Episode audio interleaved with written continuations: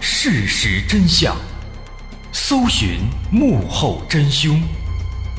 欢迎收听《绝密档案》，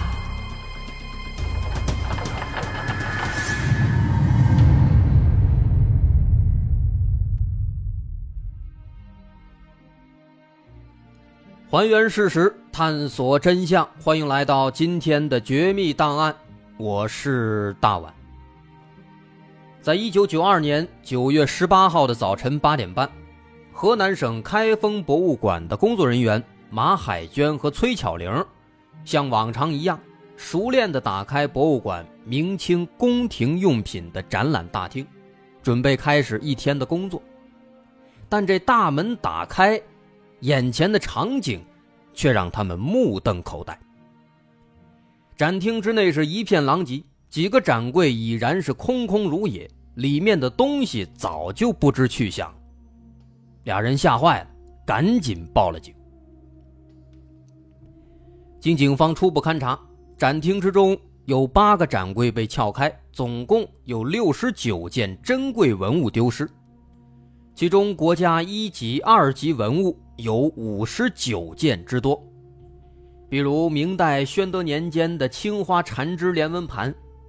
清代雍正年间的青花有礼、红折枝果纹扁平等等很多有名的珍贵的文物，全部都不见了。按当时的市场价来估计的话，这些失窃的文物总价值已经超过了一亿元。所以说，这也是建国以来全国范围之内发生的最大的文物盗窃案，也是世界范围之内。仅次于卢浮宫蒙娜丽莎盗窃案之后发生的第二大文物盗窃案。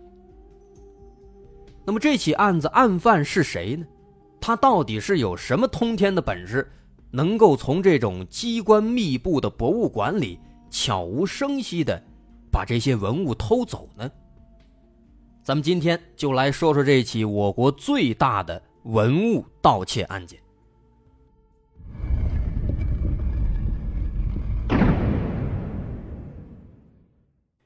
说这个失窃文物的地点，开封市博物馆，它的历史也比较悠久了。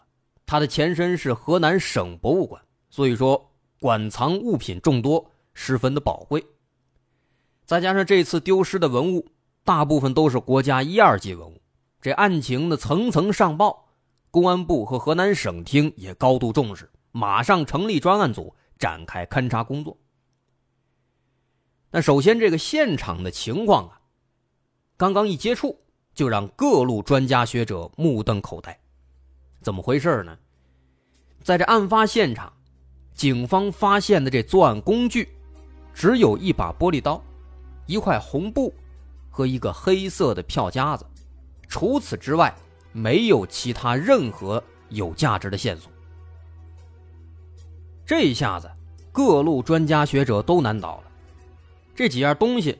也就这个玻璃刀啊，还比较清楚，大伙都知道，不用说，这肯定是为了把这个装文物的玻璃柜子给打开用的。但这个红布和这个黑色的这票夹子，这小夹子，他们是干什么用的呢？而且这伙人来偷文物，他们是怎么避开博物馆内的这重重的红外线报警器呢？要知道，这一个展厅里面，光这报警器。那就有七八个、八九个之多，他们是怎么避开报警器，然后堂而皇之的把这文物都偷走的呢？一时间，警方也是非常头大。除此之外，从现场的情况来看，这个案犯有很强的反侦查意识，他们在实施盗窃的时候做了足够的伪装，没有留下任何指纹之类的过硬的证据。只是不可避免的，哎，留下了这么几个脚印，这给警方对他们做画像提供了一定的便利。所以，警方这边经过了连续几昼夜的奋战，也终于根据这几个脚印，还有其他留下的一些微小的线索痕迹，对案犯的特征做出了一个大概的描绘。首先，分析这些脚印和其他的痕迹。警方认为这起案子的案犯应该是在两个人以上，或者说呢，进入这个现场来实施偷窃的这个人应该是有两个人，其中一个身高大概在一米七左右，身体健壮，体态中等，年龄二十五岁上下；另一个呢，身高一米七二左右，体态偏瘦，年龄大概三十岁左右。但是，尽管说呢，哎，现在是有了这个案犯的大概的体貌特征了，可这茫茫人海，身高一米七左右的男性遍地都是啊，上哪儿去找这俩人呢？警方也是一头雾水。那好在这个时候，在做走访调查的时候，博物馆呢有一个工作人员叫李娟儿，啊，她向警方透露了一些重要信息。他说：“大概在半个月前，九月初那会儿，他见到过有两个人，跟警方的这番刻画呢差不多。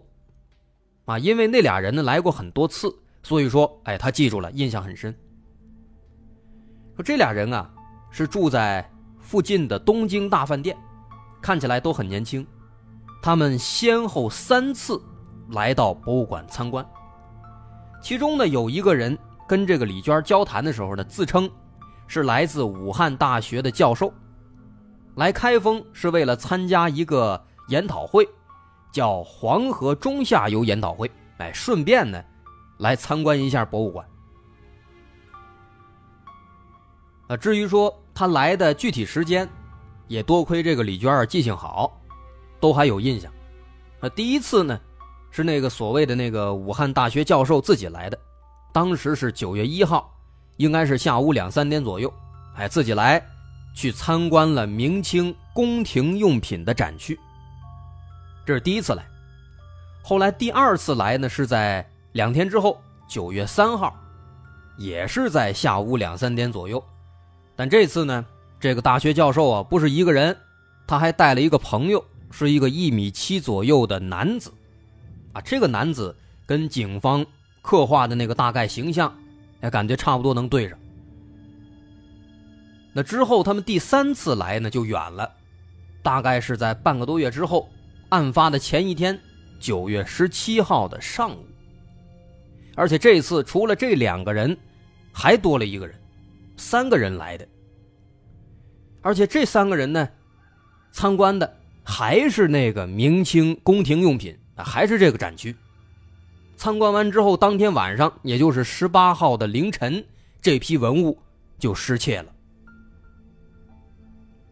所以说，这三个人，其中有两个比较符合警方对这犯罪嫌疑人的刻画，那么自然也就引起了警方的关注。警方想，首先，干脆啊，先核查一下这个所谓的武汉大学教授。所以当时警方就查了一下，开封在九月份。有没有召开过啊？他说的那个什么所谓的黄河中下游研讨会，这一查呢，发现这会根本没开过。所以很明显，这个所谓的这个武大教授啊，他在说谎。那么他为什么要说谎？毫无疑问，他肯定是有什么其他的目的。所以说，这三个人的作案嫌疑一下子上升了很多。警方马上开始着手调查。查查这仨人到底是怎么回事。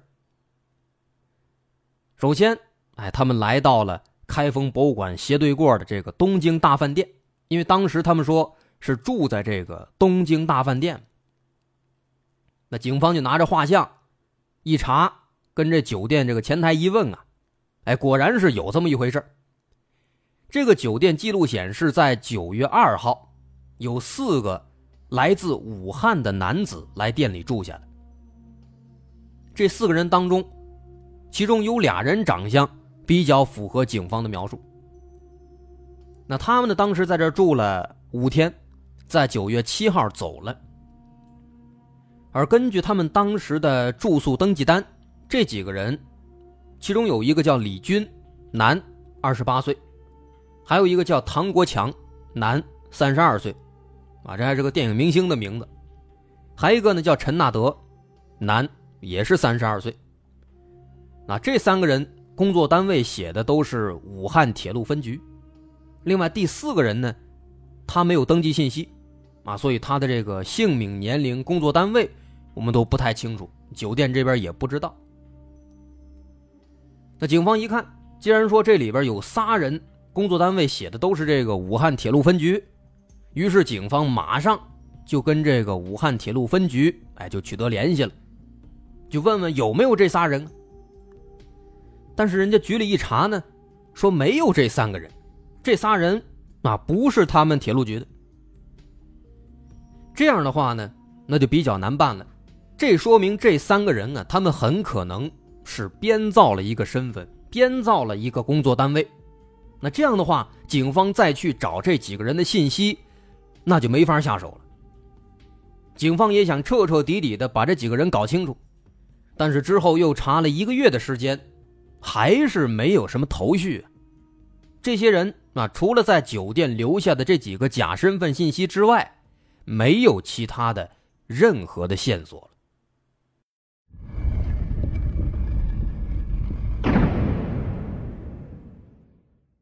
时间转眼来到了九月底，这案子还是没有什么实质性的进展。直到九月二十九号的晚上，警方正在开会。商讨下一步的行动方案。那这个时候啊，金水公安分局的局长，哎，他突然提到了另外一起案子。他说，一个多月前的八月五号，在郑州啊，不是开封了，在郑州的金桥宾馆，有一辆白色桑塔纳轿车被盗了。啊，这个轿车盗窃案，乍一听啊，跟我们这起案子没什么联系。这局长当时啊，也就是随口一说，但谁都没想到啊，这随口一说，却为我们的案子带来了转机。怎么回事呢？原来啊，在我们这案发的开封博物馆附近，有一个渔场。说当时案发之后，警方走访调查的时候呢，这渔场的工人曾经反映过一个情况，说在案发当天凌晨两点左右。他跟同事啊，在这渔场附近巡逻，哎，发现这渔场旁边停了一辆白色桑塔纳轿车。这工人当时呢，出于这个可能是职业习惯，下意识的拿着手电筒就照了一下这车牌。这一照呢，发现这个车牌号它是字母 K 开头的，这表示这个车是空军部队的车。哎，当时他和同事呢还纳闷呢，说这部队的车在这儿停着干嘛呢？那么一开始对于这个线索，当时警方查的时候呢没有重视，觉得可能就是这个部队去例行公事了，啊，没有怎么多想。但直到现在，在这个会上，听说了这个郑州金桥宾馆丢了一辆白色桑塔纳，他们这才感觉到这事儿有点不对劲啊。那这辆白色桑塔纳会不会就是丢失的那辆呢？它跟我们这起案子有没有关系呢？于是警方决定转手先研究研究这起桑塔纳失窃案。仔细调查之后，这起案子来龙去脉大概是这样的：在案发大概是一个多月之前，九二年七月二十九号。有三个自称是来自广州宏达电子公司的青年，开着一辆红色夏利来到了这个郑州的金桥宾馆。他们开的这个红色夏利车牌号是 K 四三幺零零八。那这仨人来这儿的目的，他们是打算跟开封机电公司的办事处主任叫付焕成商量买车的事而他们要买的车。就是那辆白色桑塔纳。那根据这个傅焕成的回忆说，当时这三名青年，他们仨名字分别叫林沙、李军和陈纳德。啊，在前面那个宾馆登记那儿，咱们提到那四个人当中有三个名字分别叫李军、唐国强、陈纳德。那由此这两波名咱们查一块哎，也基本就可以确认。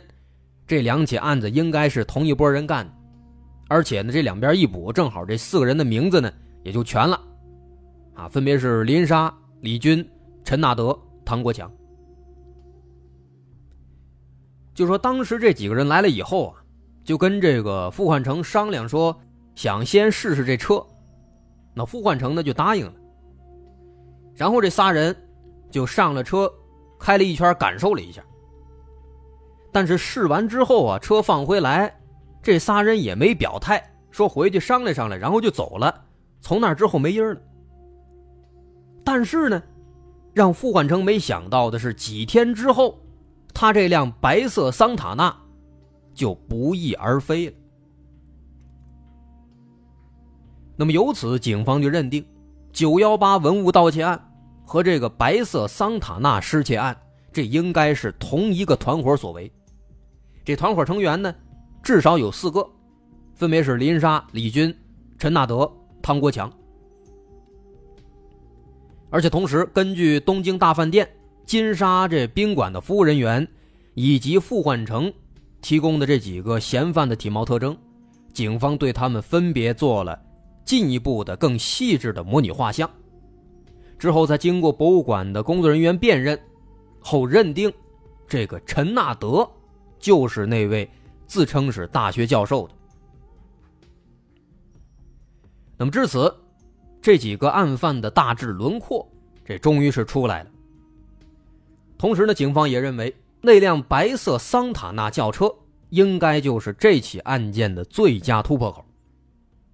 所以说，现在要做的就是要找到这辆车，找到了车，后面应该就顺利了。不过找车也没那么容易啊！全国几百万辆机动车，在这其中找一辆普通的白色桑塔纳，这无异于是大海捞针啊！瞎找肯定是不行的。那么经过一番缜密的分析，警方认为，要找这车呢，还是应该从武汉入手。为什么是武汉呢？因为一来这嫌疑人他自称是武大的教授。二来呢，又说自己是武汉铁路分局的工人，这说明这几个人啊，很可能他跟武汉有关系，或者说呢，对武汉比较熟。于是警方首先就来到了这个武汉铁路分局，而到了之后啊，往四周一看，大伙乐了。原来这个武汉铁路分局斜对面，正好是一个军事机关。而这武汉大学呢，离这儿也不远，只有十多里地。啊，您说这巧不巧？这三个关键地点恰好集中在一起。这说明什么？说明这个嫌疑人他至少对武汉的这一片那是比较熟悉的。不过呢，虽然说找到了这么一个很有趣的点，但是奇迹并没有很快发生。警方在武汉查了很久，一直到十二月一号。十二月一号上午十点左右，有一对警察夫妻正在汉口的南京路由东向西散步。就在俩人走到鄱阳街与南京路交口的时候呢，打北边忽然就开过来一辆白色桑塔纳轿车。俩人一看，出于职业习惯，他们的目光同时看向了车牌这不看不要紧，一看这车牌正是 K 四三幺零零八。前面咱提到了，当时那几个人去买车的时候，他们的红色夏利上那车牌就是这一个呀，这正是那伙人的车牌啊。于是俩人赶紧打了一辆出租车，在后面保持距离，跟着这个白色桑塔纳。没一会儿功夫，这桑塔纳拐了几个弯儿。最后呢，停在了武汉海关的大门外面，然后从这车里面走出了一男一女，不紧不慢的走进了海关大厅。这让警方感到疑惑了：登记在案的嫌犯原本是四名男性，现在这又出来一个女性，她是谁呢？她跟这起案子有什么关系呢？他们来海关又是要做什么呢？再者，他们为什么会有这个空军部队的车牌呢？会不会这车牌也是他们偷的呢？通过前面的讲述，我们可以得知，K 四三幺零零八这个车牌原本是在他们的红色夏利上，后来他们盗窃了白色桑塔纳之后，又把车牌换到了桑塔纳上。那他们为什么要这么做呢？就不怕暴露自己的身份吗？这一切的谜团，我们下集通通揭晓。好，上半节咱们就先说到这儿。我是大碗。好，咱们稍后下节再见。各位好，我是大碗。我们的绝密档案已经跟大家讲了将近两百个故事了。今后呢，我们还想再尝试一些，说一些其他的不一样的故事，比如我们会多说一些其他类型的自然怪象，尝试说一说名人黑帮，再说说其他的更多的悬疑大案，更多的新的内容。我们都会放到我们的新专辑《绝密档案：深夜调查局》当中。目前这档专辑已经上线了，在喜马拉雅独家播出，大家可以搜索《绝密档案：深夜调查局》就能找到了。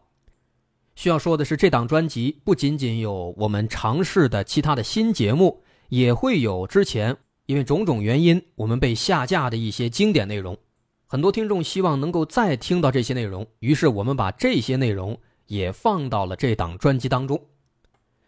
另外，大家也可以添加微信 xmly 零三三零，喜马拉雅首字母加零三三零，添加这个微信进入我们的喜马拉雅官方微信粉丝群，届时将会有不少的福利、西点卡、签名书等等其他的惊喜活动都在等着大家。另外，补充一下，新专辑是会员专辑。如果你是喜马拉雅的 VIP 会员，就能免费收听。当然，如果您不是，那也没关系。现在仅需六块钱就能成为一个月的会员，也希望大家能够多多理解，多多捧场。